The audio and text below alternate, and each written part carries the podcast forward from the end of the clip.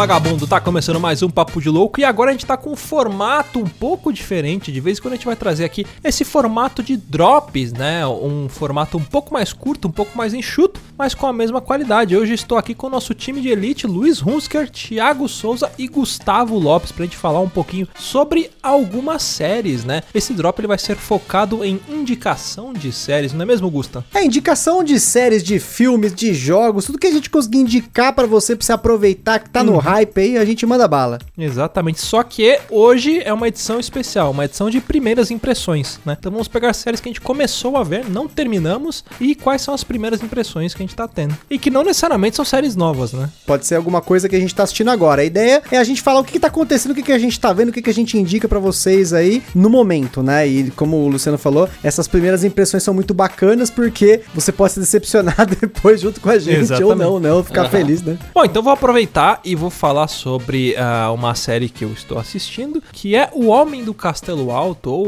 The Man in the High Castle, né? Uma coisa parecida com isso, desculpe pelo meu inglês, que é uma bosta. Ah, mas é uma história muito interessante, né? Que você consegue assistir lá na Amazon Prime, que fala sobre o que aconteceria no mundo caso os aliados tivessem perdido a Segunda Guerra, né? Se o eixo tivesse ganho, ou seja, se a Alemanha nazista estivesse como vencedora da guerra junto com o Japão, enfim, o que, aconteceria com o mundo, né? E é muito interessante porque ele passa mais ou menos na época pós-guerra, né? A Hitler ainda está vivo nesta, né, nesse momento. E aí eles, por exemplo, ah, pegaram os Estados Unidos e dividiram a parte, se eu não me engano, parte oeste, quem domina é o Japão, e a parte leste é a, é- é a Alemanha nazista que domina. Então é, você tem uma visão de o que aconteceria com o mundo se eles tivessem ganho a, a Segunda Guerra. E aí tem mais algumas coisas interessantes que vão acontecendo, mas eu não vou falar porque senão vai dar muito spoiler. A minha primeira impressão é que é uma série muito boa, né? Senão eu não traria aqui, não recomendaria. E eu gosto muito de história e eu gosto muito de pensar nisso, né? O que tivesse acontecido com a história se a história fosse outra, né? Porque, como a gente sabe, a história funciona da seguinte forma, né? Conta a história, principalmente em guerra. Conta a história quem vence a guerra. Quem perde a guerra não conta a história. Ou seja, quem ganha a guerra é sempre o, vamos dizer assim, os mocinhos. Porque eles contam a história de acordo com o ponto de vista dele. Lógico, não estou dizendo que a Alemanha, a Alemanha nazista seria, ah, seriam os mocinhos. Apesar de que pra eles, dentro da cabeça maluca deles, eles eram os mocinhos da história. Mas é muito importante isso, né? Você vê como que seria a história de uma outra forma, né? Tipo, igual, o que, que aconteceria com o Superman se ele caísse na União Soviética? E aí a gente tem lá o Superman entre a foice e o martelo, que é uma história fodástica. né? É importante mencionar que o The Man in the High Castle é um livro do Philip K. Dick, né? Que é um autor fudidaço, né? De 62. E eu realmente tava super animado pra assistir essa daí. Eu comecei a assistir, tava até na data desse cast, tá disponível no Amazon Prime. Ela tem quatro temporadas ela já acabou, mas eu só assisti até o começo da segunda e eu achei que ela ficou um pouco repetitiva, a história não tava avançando e eu parei. Vamos ver se você vai gostar até lá, mas a premissa é muito foda, mas a execução pra mim começou a se arrastar demais. Eu só li o livro. Eu li o livro e o livro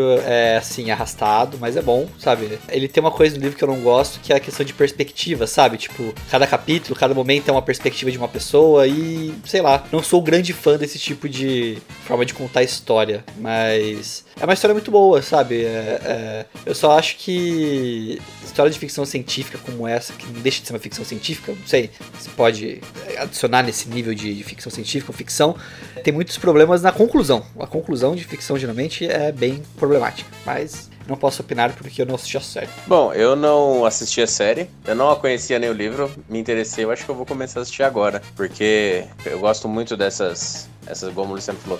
E se? Tão que esse tipo de temática é tão bom que a Marvel vai lançar séries né, de What If. Então eu vou começar a acompanhar, mas ah, pelo que você falou, a premissa é muito boa. Eu tento sair do mundo dos anime, dos mangá, mas não consigo, porque ele sempre volta e me puxa de novo pra dentro. E nesse vai vai, vai e volta, puxa e vai, sobe em cima, desce e vai, é... eu estou assistindo uma série da Netflix, uma série da Netflix é, com atores japoneses, que é Alice in Borderlands. A Alice in Borderlands é baseado num mangá, tá? É, o mangá de Haruasu E ele tem um ator, cara, como principal, que é um dos atores mais, tipo, famosos no Japão, que é o Kento Yamazaki, que é o faz o protagonista da série. E a série ela se passa em Tóquio, a Alice Borderland, ela se passa em Tóquio, os caras são três amigos, né, os protagonistas, e eles estão juntos em algum momento e acontece tem uma queda de energia e quando volta todas as pessoas sumiram. Não existe mais ninguém em Tóquio é, todo mundo desapareceu. E eles acabam entrando num prédio e descobrem que tá rolando um jogo, que é um jogo de sobrevivência. Então entram, sei lá, 10 pessoas naquele jogo e somente um número sai vivo. E quando você sai vivo, você ganha alguns dias de bônus, né? Que você pode ficar sem jogar. Porque na verdade dá a entender, pelo menos na série, no começo dela aqui, que é uma coisa alienígena, porque tem umas luzes que vêm do céu e mata as pessoas. Que, que, por exemplo, se você ganha um jogo, você ganha três dias de bônus. Então é três dias que você não precisa participar de mais nenhum jogo. Se no terceiro dia você não entrar em nenhum outro jogo, não ganhar, você é executado por uma luz que vem do céu e fura sua cabeça. Ela é uma série que é bem mangá mesmo, assim, sabe? Tipo, ah, falando em enredo aqui, você fecha o olho e você consegue imaginar um mangazão disso. É uma série que ela não tem um problema muito grande que eu reclamo de adaptações japonesas, que é a dramatização das coisas, sabe? Tipo, exagerar muito na atuação. É, não tem esse problema. Alice Borderlands, talvez até pelo próprio envolvimento do Netflix, talvez tenha ajudado isso. Que eu reclamo muito, eu não gosto daquela, tipo, exagero na, na expressão e tudo mais. Eu sei que é característico da atuação deles, mas eu não, não, não, não gosto muito. Cara, e assim, é uma série que me fisgou já. Tô no terceiro episódio, assim, já parece que eu já vi que já tem continuação confirmada, uma coisa assim, já foi renovada. E os protagonistas estão bem carismáticos, os jogos são bem elaborados, sabe? É tipo, é como se fossem jogos vorazes pocket, sabe? Uhum. japoneses. É muito louco, é muito bem elaborada. Eu tô curioso para entender de onde vem nessa. O que, que é ser alienígena mesmo. Já tem, tipo, até uma, um segredinho que foi meio que revelado no terceiro segundo episódio que já me deixou com uma pulga atrás da orelha. Cara, para quem gosta de anime, Alice in Borderland é uma série perfeita. É uma série que te prende, os episódios são bons, a produção é boa, a temática é boa e, tipo, é loucura. É loucura anime numa versão live action. Eu passei fortemente essa porque o diretor dela é o Shinsuke Sato, que é o mesmo diretor do filme live action do Netflix, da, que é o do Death Note, do Bleach então, eu já realmente. E do Gantz, né? Ele é o diretor dos filmes live action do Gantz, Bleach e Death Note, mas é aquele Death Note do Netflix. Então, eu passei forte essa daí, eu não cheguei nem não, perto. Assiste, porque ele também dirigiu o filme do I Am a Hero e dirigiu o filme do Niyashiki também, que é do. Acho que é do mesmo uhum, autor. É do, do mesmo autor do Gantz. Isso, isso aí. E assim, eu não gosto desses filmes que você citou aí por conta do exagero mesmo, sabe? Dessa questão de. É muito ruim a atuação. Muito ruim a atuação. Mas a atuação da Alice Borderlands não estou achando ruim. Assim, tem momentos que você fala, nossa, mas por que o cara tá fazendo isso? Mas você pensa, tá, é cultural realmente. Um japonês faria isso, sabe? Pelo estereótipo que nós temos, pelo menos. É, o ator principal que faz o Arisu, é, que é o Kenta Yamazaki, é um ator muito bom. Tem uma atriz também nessa série que faz a menininha principal também ali, que é a Ayami Misaki, também que é uma atriz muito boa. O elenco é muito bom do filme, no geral, a atuação é muito boa. A história eu achei muito da hora e assim, até agora zero arrependimentos, tá bem bacana mesmo. É, e assim, a história tá muito bem construída. Questão de, de câmera, cenário e tudo mais, assim, tá muito, muito bom mesmo, sabe? Tipo, fiquei até meio surpreso, que eu não gosto de filmes japoneses no geral. Ó, no momento, além das séries que eu estou maratonando simplesmente por insistência, né? Que eu sempre maratono The Office, tô maratonando pelo quinto ano seguido. Então já é, tô na quinta maratona. Tô nessa missão. Tô, tô maratonando House pela terceira vez. Mas as duas séries que eu tô acompanhando agora, eu tô voltei a acompanhar o American Gods, que tá na terceira temporada, mas eu não quero comentar dele. Por enquanto eu não tenho muita opinião formada. Mas o que eu realmente, novidade aí, que tá no hype aí, é o WandaVision, né? O WandaVision, que é a série nova nova da Marvel, né? Inclui a Wanda, né? Maximoff, né? Que é a Feiticeira Escarlate. E o Visão, né? Numa ambientação estilo anos 50. A série teve até uma consultoria externa, de, eu esqueci o nome do comediante dessa mesma época, ele, a, a, a Disney se consultou com esse cara para produzir a série, e ela é toda preta e branca, no estilo comédia pastelão, com risada de fundo, aquelas piadas, né, tipo, que é, são bem é, frase de efeito tal. E eu assisti porque, né, tava lá na hora do almoço, já tava, sei lá, tava cansado de assistir The Office todo dia na hora do almoço, não tinha mais episódio do American Gods, que só teve dois agora, e eu assisti os dois episódios que saiu até agora, não sei se saiu mais, porque eu assisti segunda-feira, e por hora achei uma série bem meh, assim, ela não me agradou, mas ela não me desagradou, é aquele estilo Sessão da Tarde. Eu vou assistir, é engraçadinho, tem umas coisinhas meio forçadas, tem uma atriz, inclusive, que apareceu no Parks and Recreation, que ela é a vizinha lá deles e tal, e assim, por hora, eu não, não. Assim, uma coisa que ele meio que, tipo, ela deixou ali no ar é que tem alguma coisa acontecendo por trás da série, né? Sei lá, são cenas de, sei lá, 10 segundos para tentar te segurar, mas não foi o suficiente ainda para mim. Então, assim, por hora, minha avaliação dela é, é bem meh mesmo. Tá salvando ali a atuação do Paul Bettany, que faz o Visão, que para mim é um ator fudido, né? Para quem não conhece a uhum. carreira dele, já esteve em filmes sensacionais. O Padre. Como a, uma Mente Brilhante, Coração de Cavaleiro. Cara, ele tem uns filmes muito fodas, assim, somente nos anos 2000. E, enfim, eu acho legal ver ele atuando, né? E ele como destaque na série. E aquela coisa, a série, ela, ela meio que ela se sustenta, principalmente, naquela questão de você ter super-heróis no dia a dia. Essa coisa do extraordinário no dia a dia é muito legal. Eu gosto muito disso, né? Quando é bem aplicado, né? Você pega, por exemplo, The Boys, né? Que teve uma aplicação excelente nesse sentido, né? Como seria a personalidade dos super-heróis no mundo real. Então, mas ali no, no, no WandaVision é mais aquela comédia antiga, assim. E ela não é, assim, eu sou um cara que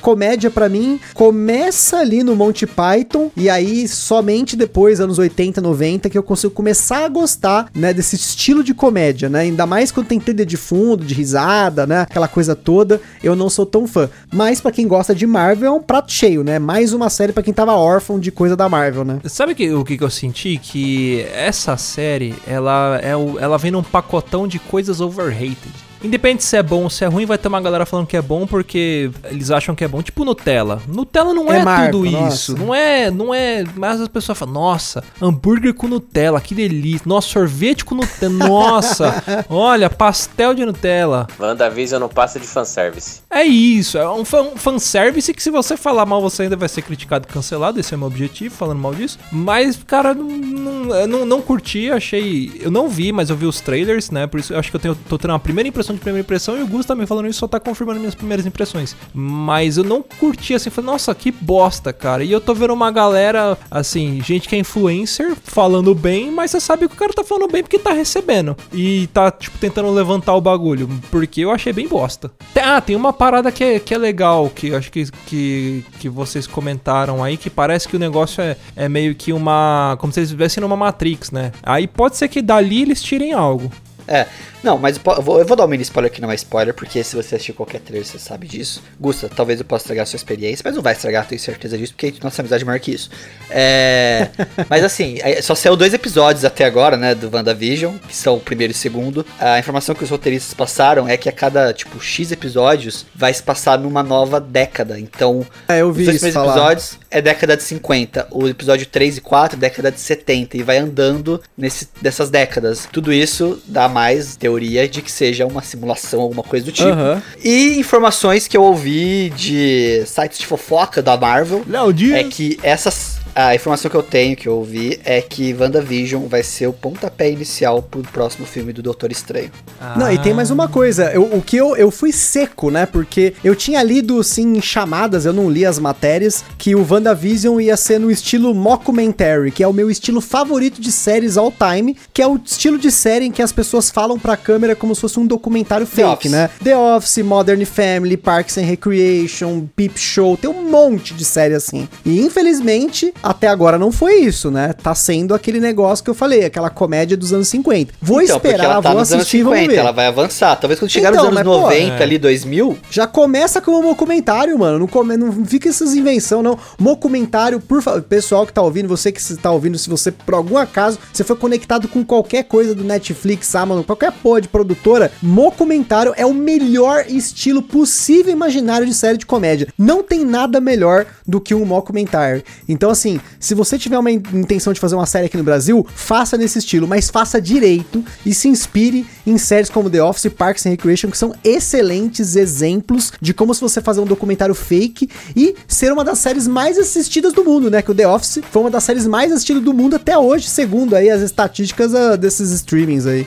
Cara, eu tenho três, na verdade. Eu comecei a assistir Bárbaros, só que eu lembrei que eu também tô assistindo uma série da Netflix e eu queria falar dela. Se chama Eu Vi. É uma série que eu acho que não é um mockumentary, mas é muito parecido com aquelas aquelas aqueles documentários dos anos 90 em que se pegavam atores para interpretar a cena que uma pessoa tá contando uma experiência dela. Reconstituição. Reconstituição. Ah, tem muito no programa do Ratinho isso aí.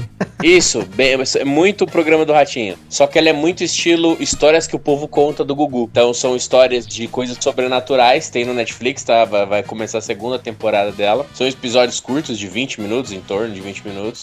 Então tem capítulos que são A Mulher de Branco, O Matadouro, O Espírito no Escuro, tem até de ufologia, tá? Cara, é muito legal porque é como se fosse um reality show. Baseado em fatos reais, entra uma pessoa que viveu uma experiência sobrenatural, ela começa a contar, aí chegam parentes ou amigos dessa pessoa que também presenciaram alguma coisa ou não sabiam que ela estava vivendo e dão um comentário, alguns se emocionam daquele jeito bem americano de se emocionar, enquanto rola uma encenação, uma reconstituição daquilo que acontecia. Só que essa reconstituição é muito bem feita, com, com todo aquele hollywoodianismo de filmes de terror, com uns cliffhangers, uns plot twists muito legal. Então eu, eu, eu, indico pra caramba, porque foi uma, uma primeira impressão, impressão ótima que eu tive dessa série. Parece bacana, achei legal a premissa.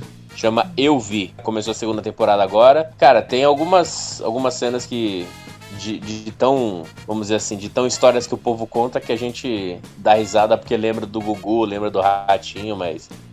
Não é brasileira essa série, né? Não, não, ela é americana. Inclusive, ela é. Ela tem cenas pesadas, inclusive ela é classificação 18 anos no, no, no Netflix. Não, mas é isso. Uh, você que está ouvindo aí, depois dá um feedback pra gente se você curtiu desse formato um pouco mais informativo e, e, e curto, né? A gente vai tentar trazer uh, alguns temas assim, né? Mais de indicação do que, que a gente acha. Na verdade, o Papo de Louco a gente também fala muita coisa que a gente acha tirado de fontes de voz das nossas cabeças, mas esse é um pouco mais focado no entretenimento, né? Uh, um formatinho um pouco mais curto, então manda pra gente se você quiser ouvir alguma coisa aqui no Drops é, de indicação, de, sei lá, de músicas, de cultura de livros, de cinema, de arte em geral. Enfim, manda pra gente lá no mesmo e-mail de sempre, contato.papojogo.com. E é isso aí, espero que tenham gostado. Até o próximo. Tchau.